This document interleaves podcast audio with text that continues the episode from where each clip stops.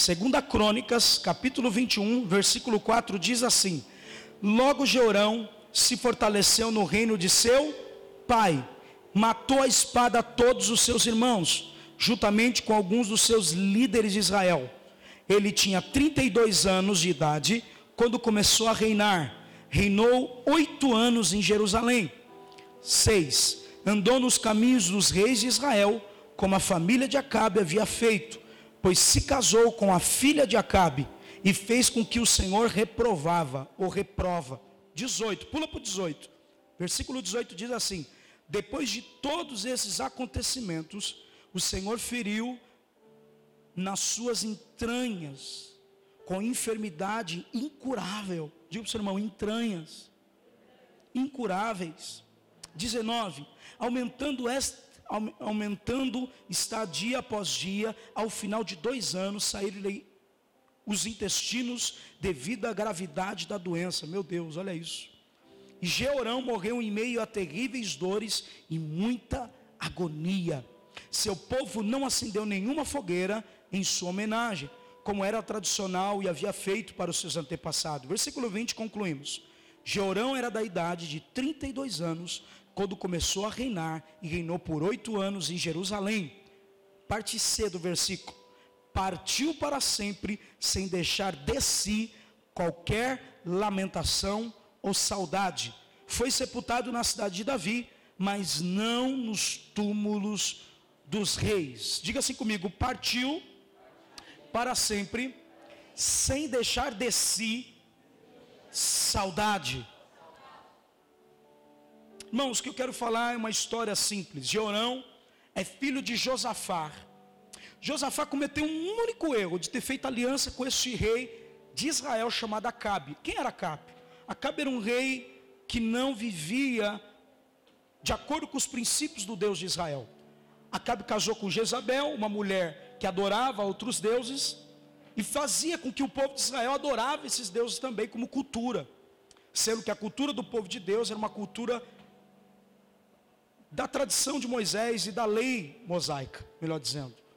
E os anos foram passando, na época dessa monarquia já instituída, a palavra do Senhor diz que o seu pai morre, Jeosafá, um homem que fez no capítulo de 2 Crônicas 20, um capítulo antes, no 19 é melhor dizendo, fez um jejum para poder ser restaurado de novo por Deus e toda a nação de Judá. Porque Deus ficou irado que ele tinha feito aliança com esse rei chamado Acabe. E esse rei, no início, quando ele começou a reinar, ele levantou um altar de afronta contra Deus. Por isso que Deus odiava ele. E não só isso, a sua mulher matava os profetas. Você pode ver isso em 1 Reis 19 em diante. A sua mulher ameaçou Elias. Assim como foi que eu fiz com os outros profetas, assim será também pior contra ti, Elias. Amém? Esse rei terrível. E o filho? Não, então, vem e toma o trono com 32 anos, a minha idade. Ele reina com 8 anos, como lemos, 40 anos aproximadamente, é o término do seu reinado. Irmãos, reinar 8 anos na época de Israel era vergonhoso. É muito pouco tempo. Saul governou por 40 anos, é um plano de um governo pleno, de um tempo que dá para fazer muita coisa sobre a nação. Alguém está comigo? Diga amém. Mas reinar oito anos, um jovem promissor, alguém que estava num lugar de destaque, alguém que tinha autoridade, alguém que tinha governo, alguém que poderia através dele ter construído uma história diferente, e é isso que eu quero abordar aqui. Nós assumimos lugares da nossa sociedade, assumimos lugares da nossa família, mas muitas das vezes tratamos esses lugares sem saber que estamos escrevendo uma história com Deus, seja ruim ou boa essa história, está sendo escrita. E o fato de ele governar oito anos, o texto diz, ele andou no caminho dos reis de Israel com a família de Acabe. E sabe o que ele faz? Ele casa com a filha de Acabe, com Atalia. Ele permanece diante daquela idolatria daquela família, quando seu pai, Josafá, destruiu com a idolatria. Foi um homem que rompeu com a aliança de Josafá, voltou para Deus e Deus restaurou a nação. Ele não seguiu o conselho de seu pai, pelo contrário, ele foi reprovado. Eu quero te fazer uma pergunta aqui. Se hoje você bater as botas e morrer, quem vai sentir saudade de você? Às vezes nós magoamos as pessoas, falamos o que queremos, mas muitas vezes para alguns vai ser alívio quando você partir, para outros vai deixar saudade. Você precisa pensar no como você tem tocado seus filhos como pais. Pais, a palavra é para vocês hoje. Pais da casa, pastores, obreiros, líder, você que eu estou pregando. Qual é a geração que nós vamos querer após nossa? Uma geração que nós não, teve, não tivemos o compromisso, não de deixar uma herança, mas de deixar um ensino, princípios para os nossos filhos. Escuta, Hebreus capítulo 11, vou ler uma outra pessoa, o nome dele é Abel. Hebreus 11, 4 vai dizer: Pela fé, Abel ofereceu a Deus um sacrifício superior ao de Caim. Pela fé, ele foi reconhecido como justo quando Deus aprovou as suas ofertas. Embora esteja morto, por meio da fé, ainda fala. Você percebe que um parte não deixa saudade, o outro morre e ainda o seu sacrifício continua falando. A nossa geração, querido, é uma geração muito complicada, imediatista, ansiosa, precipitada peca para depois pedir perdão. E o que eu quero dizer com isso é o seguinte: nós, como pais da casa, qual é o tipo de princípio espiritual que nós vamos deixar para os nossos filhos? Um exemplo: treinamos o nosso filho para ser bons profissionais na sociedade, mas não treinamos eles para guardar os princípios da palavra de Deus.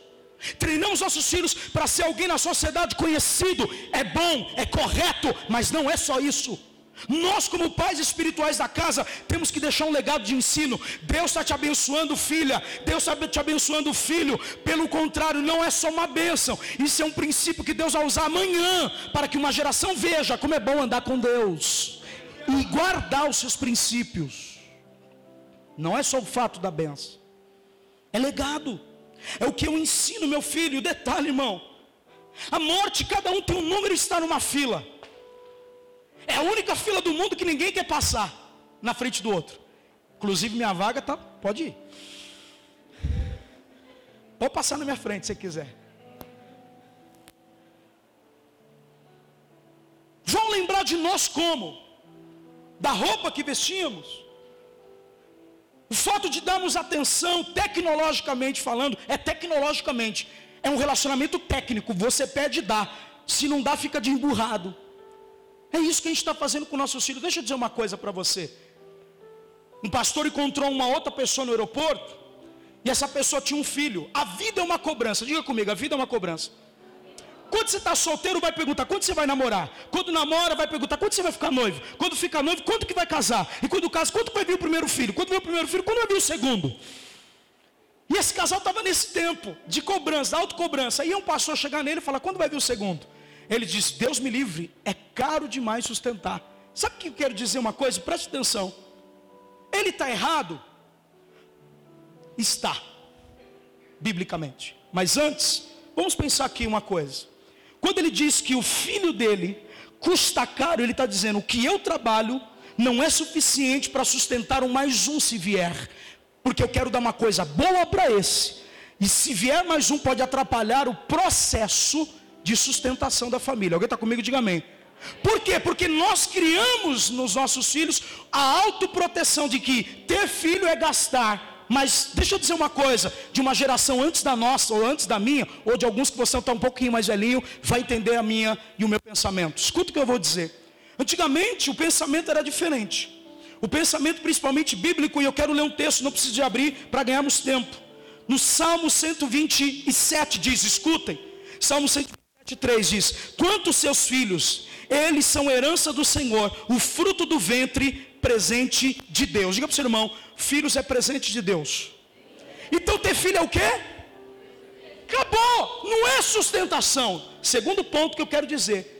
Deixa eu terminar meu raciocínio, aí depois me julga. Os mais velhos pensavam diferente, pastor Fernando, por causa de princípios como esse aqui. No verso 4 de Salmo 27 vai dizer: Como flechas na mão do guerreiro são os filhos nascidos da juventude. 5. Feliz é o homem cuja aljava enche de filhos. Você percebe que Abraão teve 12. Abraão não, Jacó teve 12. A gente percebe que o povo do Nordeste faz filho que é uma benção. Texto continua, olha aqui, será respeitado até mesmo pelos seus inimigos, quando plantear com ele junto às portas da cidade. Olha para cá, o texto está dizendo o seguinte: o primeiro princípio que o texto está dizendo é que antigamente ter filhos jovens dentro da casa, quando acontecesse uma guerra, para alguém tentar saquear, havia um mini exército para tentar se opor contra aquele inimigo. Alguém está me ouvindo? Diga amém. Então não seria envergonhado. Esse é o primeiro ponto. Segundo ponto bíblico agora vem da geração antiga. Qual, pastor? Esse aqui que antigamente, quando se pensava em ter muitos filhos, pensava o seguinte: é diferente da geração moderna. A geração moderna diz que gasta muito, por isso não pode ter muitos filhos. A geração antiga diz o seguinte: temos que ter muitos filhos, mas fazer com que os filhos participem da construção da família. Ah, escuta, um exemplo aplicável para que você entenda o que eu estou falando. Os pais antigos faziam o seguinte: quando o filho já tinha umas 12, 13 anos de idade, ele ia trabalhar para trazer o rendimento, a necessidade e ajudar contribuir para que os pais pudessem construir juntos a família. Hoje a nossa geração mudou. Os pais trabalham e os filhos só querem desfrutar do que os pais estão tá, tá trabalhando, como se eles não tivessem a obrigação de construir também um legado junto com o pai e com a mãe. Hoje nós temos um bando de parasitas, vagabundos, que só quer desfrutar do que os pais estão construindo, mas está na na hora de mudar isso, mudar essa mentalidade. Ninguém é neófito, você tem força, você pode ajudar o teu pai e tua mãe, primeiro, limpando a casa, segundo, trabalhando e ajudando por mês. Essa era diferente da outra geração, e ela era muito mais forte do que essa. Muda a sua mentalidade. Se filho é presente de Deus, quanto mais é melhor, dentro da sua possibilidade. Se veio, foi Deus que enviou. Preste atenção no que eu estou falando. Crianças não são conquista. Filhos não são uma conquista de uma família, porque a família antes dos filhos, ela só aumenta, ela só cresce. Filhos não é uma conquista, filho é uma continuação de um legado e de uma herança que Deus deu para todo ser humano. Seus filhos vão continuar seu princípio, cara. Seus filhos vão continuar dentro. Será que eles vão se desviar se você morrer hoje? Será que eles vão acreditar na fé que você acreditava? Será que ele tem as mesmas experiências? O Salmo, está nos dizendo uma coisa, presta atenção. O, precisamos, como pais, deixar princípios e ferramentas necessárias espirituais aos nossos filhos, restaurar esses princípios e resgatar os valores que foram perdidos, querido. Não adianta a gente dar presente para os nossos filhos, se eu e você não nos posicionarmos a ensiná-los, a orar com eles. Quando esse rapaz vai amadurecer? Quando essa jovem vai ter compromisso e responsabilidade com a sua própria vida? Porque felizmente nós só queremos viver para nós. O cara viveu oito anos, ele teve a possibilidade de andar diferente, andar no caminho do pai dele, mas ele foi casar com a filha de Acabe, andou contrário do caminho do Senhor, e a Bíblia diz que Deus permitiu uma enfermidade, ou seja, nas suas entranhas. Diga para o seu irmão: o pai, ele gera. Quando nós paramos de gerar os princípios espirituais, quando paramos de gerar filhos espirituais maduros na fé, o que, que resta para nós? Nada. Ninguém vai se lembrar, querido. As pessoas não vão lembrar do dinheiro que você deu na igreja, as pessoas vão lembrar do princípio que você ensinou ela, que mudou a vida dela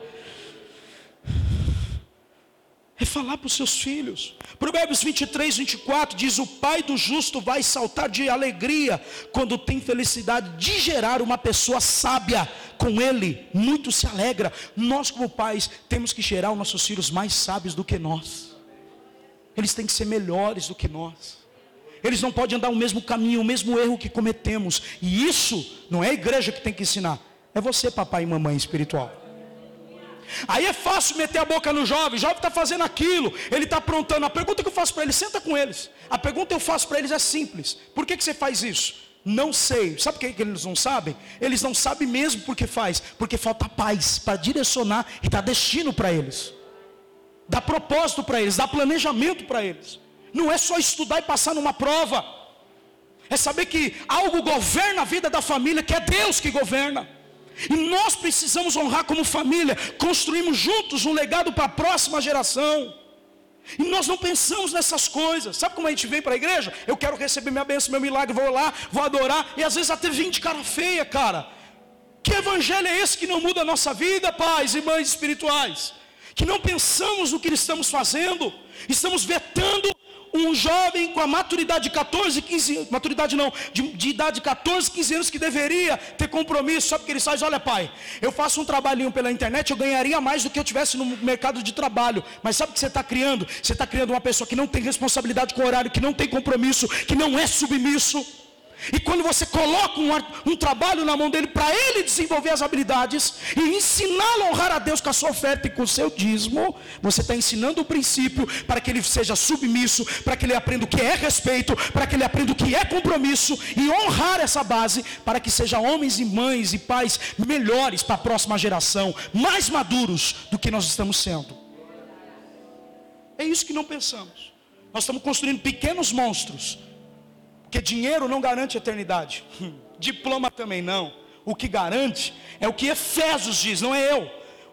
Efésios, capítulo de número 6, versículo 4 vai dizer: Vós pais, não provoqueis a ira dos vossos filhos, mas educai-vos de acordo com a disciplina e com o conselho do Senhor. Pais, cadê o conselho de Deus?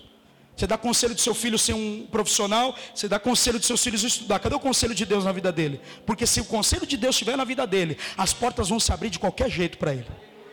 Ele pode ser o cara que carrega caixa lá no mercado.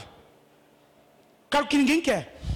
Mas se ele honra Deus, Deus pode chegar e colocar ele no lugar de destaque, sem faculdade alguma. Não, é, leia Eclesiastes ainda que numa família de mendigo ou alguém que foi preso, um detento, pode chegar ao governo e à presidência de uma nação. Está na Bíblia. Se a gente lesse a Bíblia com entendimento, tudo que nós temos de vida está dentro desse princípio e dentro dessa palavra. Nós queremos viver como se a Bíblia não existisse. E temos um monte de professores ensinando meleca para os nossos filhos. Por quê? Porque em vez de eu e você darmos as experiências necessárias para eles, estamos omitindo as experiências que Deus quer dar por intermédio da nossa vida. E aí, sabe o que você fala para mim? Não vou forçar, seu covarde. É muito mais fácil você usar essa palavra. Não vai forçar, eu não posso forçar. Tá, mas você ora com ela, você ora com ele, você traz ele para a igreja. Então os erros que eles estão cometendo é por falta de pais maduros que guiem e que dê destino para eles. Não cobra dos seus filhos se você nem a sua parte espiritual está fazendo. Sua filha vai ser desculpa. Não vou falar isso não, você não vai ofender. Pode falar nada. Abra comigo 2 Timóteo 1,3. Estou terminando. Mais 10 minutos. Mas foi 10 mais 10. 2 Timóteo capítulo 2. Desculpa, 2 Timóteo capítulo 1, versículo 3. Quem está aí, diga amém. Palavra forte, irmão. Eu não estou pregando para criança, tenho certeza que tem gente aqui adulta para ouvir. Se você é mimado, menininho, fica chateadinho com tudo, procura uma igreja que alisa teu ego. Aqui nós vamos pregar a Bíblia. Hoje só pregamos ela. Está na hora de você se dar, ter esse mancol. Já passou da hora de amadurecer, pais. Você vai ficar contente quando seu filho tiver o quê? 30 mil na conta e desviado?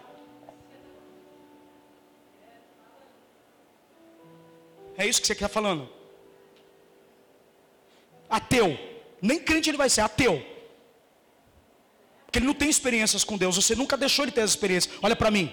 Sabe o que a gente faz? O cara está em outro país. Foi enviado para lá e você acredita que ele foi enviado. E como pai você fala, eu só posso te dar tanto por mês. Você estabelece uma data com ele. Porque agora ele vai casar. Então ele precisa virar homem o mais rápido possível. Para isso, o pai tem que falar, cara, eu preciso amadurecer e é diferente da minha época.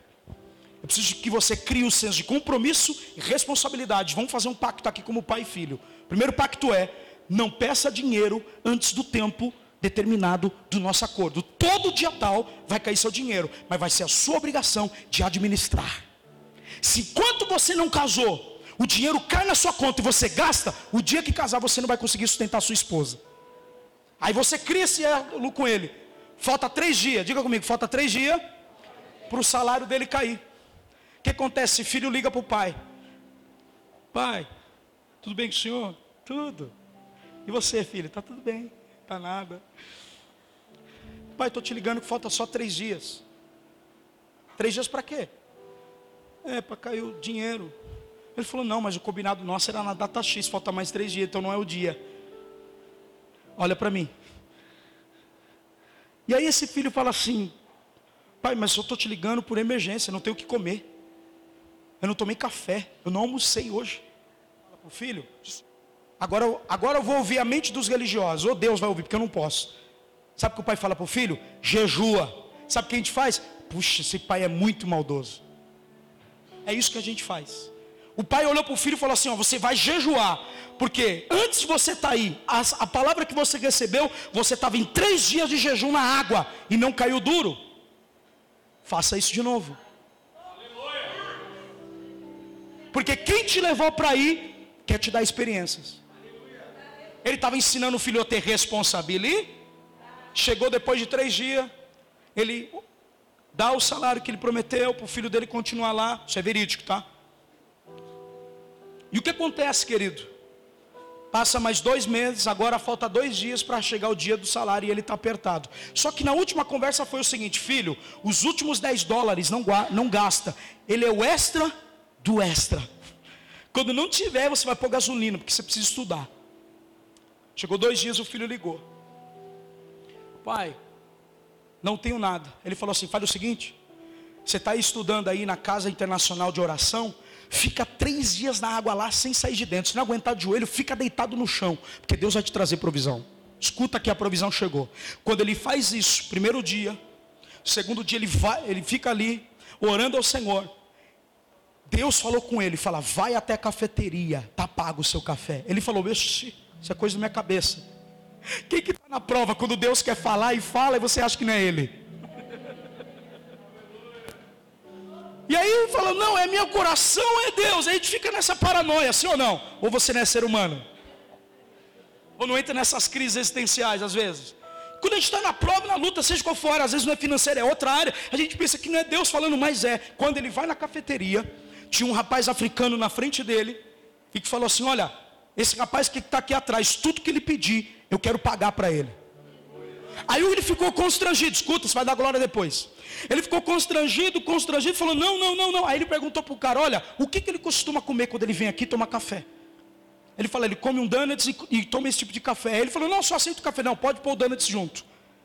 O detalhe vem agora: que quando ele pega o café do filho de Deus que está passando luta no outro país, e que o pai é duro, grava isso aqui: o pai está sendo duro, na mente de alguns de vocês. E aí, sabe o que acontece? Ele paga o café dele, dá o donuts para ele, tira tudo que ele tinha no bolso e coloca no bolso do pai do, fi, do, do filho do pastor e fala assim para ele assim, ó, isso aqui é o que Deus falou dez minutos atrás que o seu café estava pago. Quando que os nossos filhos vão viver isso? Se a gente é pai que não sabe criar espiritualmente. Se a gente não é pai, a gente acha que isso é loucura, mas não é. Escuta o que eu estou falando. Passou dois dias, o pai depositou o dinheiro. Sabe o que é engraçado? Pastor, o marido chegou para a esposa e falou assim: Olha, o Israel, o nome dele é Israel, fez jejum, eu dei uma mãozinha de leve, né? Nossa, meu filho está espiritual. A mãe toda sensível. Por quê? Porque se o filho busca na mãe uma ajuda, a mãe vai na hora. É ou não é? Senso de mãe. Mas o pai está ensinando o filho a ser homem. E ele não pode quebrar esse elo. Aí numa conversa um dia, o pastor Fernando, ele fala assim para a mãe, mãe, estou com saudade daquelas frutas. E aí quando ele chega em casa, o marido vai perguntar para a esposa, fala assim, sabe aquele dia que você chega em casa, a mulher não está triste, mas também não está feliz? Ele pergunta, tem alguma coisa aí? Está tudo bem? Não, está tudo bem. Mas tem uma preocupação, tem alguma coisa incomodando, você vai lá, tem alguma coisa? Ela fala assim, ah, o Israel falou de uma fruta, falou que está com vontade de comer fruta. Na hora o pai pega o celular, dá uma voltinha, sobe para o quarto e liga. Pia! Você esqueceu do nosso pacto? Não chantageie a sua mãe por causa das frutas. Vira homem. Sabe o que aconteceu? Passou um mês, a mãe dele falou assim: Nossa, mãe, nossa, pai, o filho nunca mais ligou, acho que ele se adaptou bem, né? Yes. O pai continuou no mês ajudando. Aí ele falou assim: Olha, não basta agora eu te ensinar ser um homem responsável, ser um homem que tem experiência com Deus. Você vai casar daqui a alguns meses. Ele casou. Sabe o que aconteceu? Um pastor fez uma proposta para ele. Falou assim: Olha, eu quero te dar 2.500 dólares por mês. Isso dá praticamente 30 mil no ano, aproximadamente. Aqui em Brasil dá 100 mil no ano. Sabe o que ele fez? Ele falou assim: Eu não quero. E ele contando essas experiências para o pai dele, o pai dele fala: Cara, você está louco. Você acabou de casar, você precisa desse dinheiro para sustentar sua, sua casa. E ele fala: Não, pai, eu não vou fazer isso. Da mesma forma que Deus me trouxe para esse país, em três dias de jejum, e eu dei a minha mesada como oferta para estar tá aqui. O que será que ele pode fazer quando eu entregar 100 mil para ele? Aí ele fala assim: sua mulher está de acordo? Está de acordo. Dois bandos de louco. Agora é o pai que está duvidando. Olha para mim, é verídico aqui. Depois eu revelo quem é. Acho que algum já pegou. Você assistiu o vídeo. E aí o que acontece? Última coisa que eu quero abordar. Eu fiz toda essa volta para aplicar um princípio para você. A última coisa é que quando ele fez isso, ele falou: se for para pastorear, pastor, eu quero ser voluntário, eu não quero ganhar nada. Passou um mês. Deus deu uma música para ele. Que está no YouTube com mais de 2 milhões de acessos. E falta pouquinho para ele alcançar os 100 mil que ele entregou no altar. Seus filhos precisam ter essa experiência de entrega de fé. Como é que você vai fazer isso? Se todas as vezes que ele chora, você é um pai bobão que fica dando na mão e não deixa ele sofrer as experiências para ter provisão do céu. Então, mimando. Agora eu transfiro para a vida da igreja. Se eu, como pastor da casa, ficar a vida inteira te ajudando no momento da sua aflição, você não vai crescer. Eu vou vetar o seu crescimento de fé. Deixa nessa noite profetizar aqui. Deus vai alargar o nosso nível, vai esticar a nossa fé. Teremos experiências poderosas e os nossos filhos são melhores, vão ser melhores na fé, na vida social e na profissional também, para a glória do nome do Senhor. Salmo 112, verso 1 diz: Aleluia. Como é feliz a pessoa que teme ao Senhor e tem grande prazer em seus mandamentos. A sua linhagem será poderosa no país, abençoada na geração de homens íntegros. Sua casa verá bens, riqueza, justiça e permanecerá para sempre. Como é que você faz com um salmo como esse? A sua linhagem tem que ser íntegra. Integridade não ensina de outra forma se não sentar na mesa quando a jovem mentir para você. Somos um bando de hipócritas. Pregamos uma coisa e vivemos outra. Aqui nós somos crentes, mas em casa vivemos como não fôssemos. Cadê o glória? Termino o texto aqui, último e termino.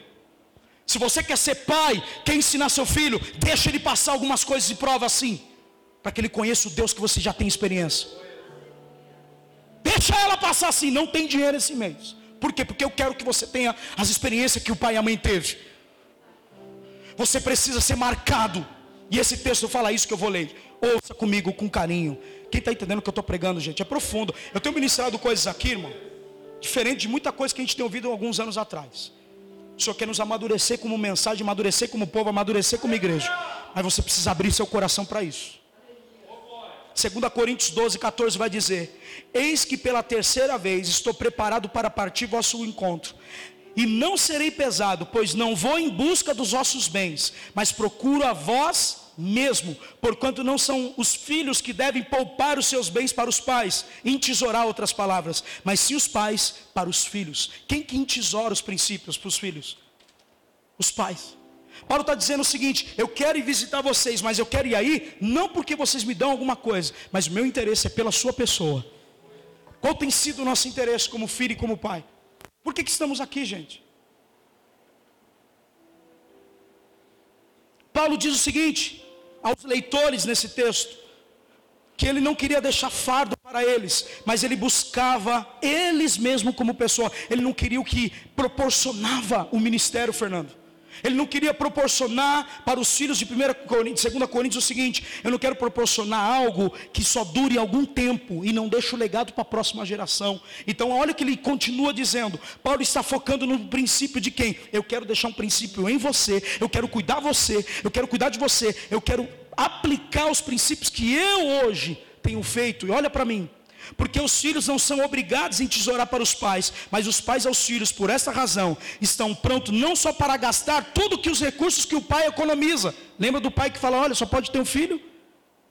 Quem disse que nossos filhos só têm que gastar o que a gente economiza ou que a gente investe neles? Eles têm que contribuir para a família continuar crescendo.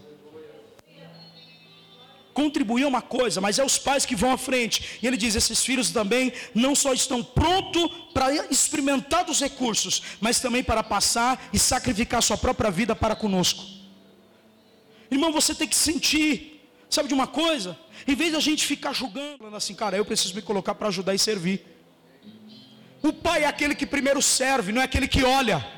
O pai é aquele que senta na mesa, não espera que os outros falem para servir, ele simplesmente ele tem um senso para fazer com que os filhos cresçam na casa. Aleluia.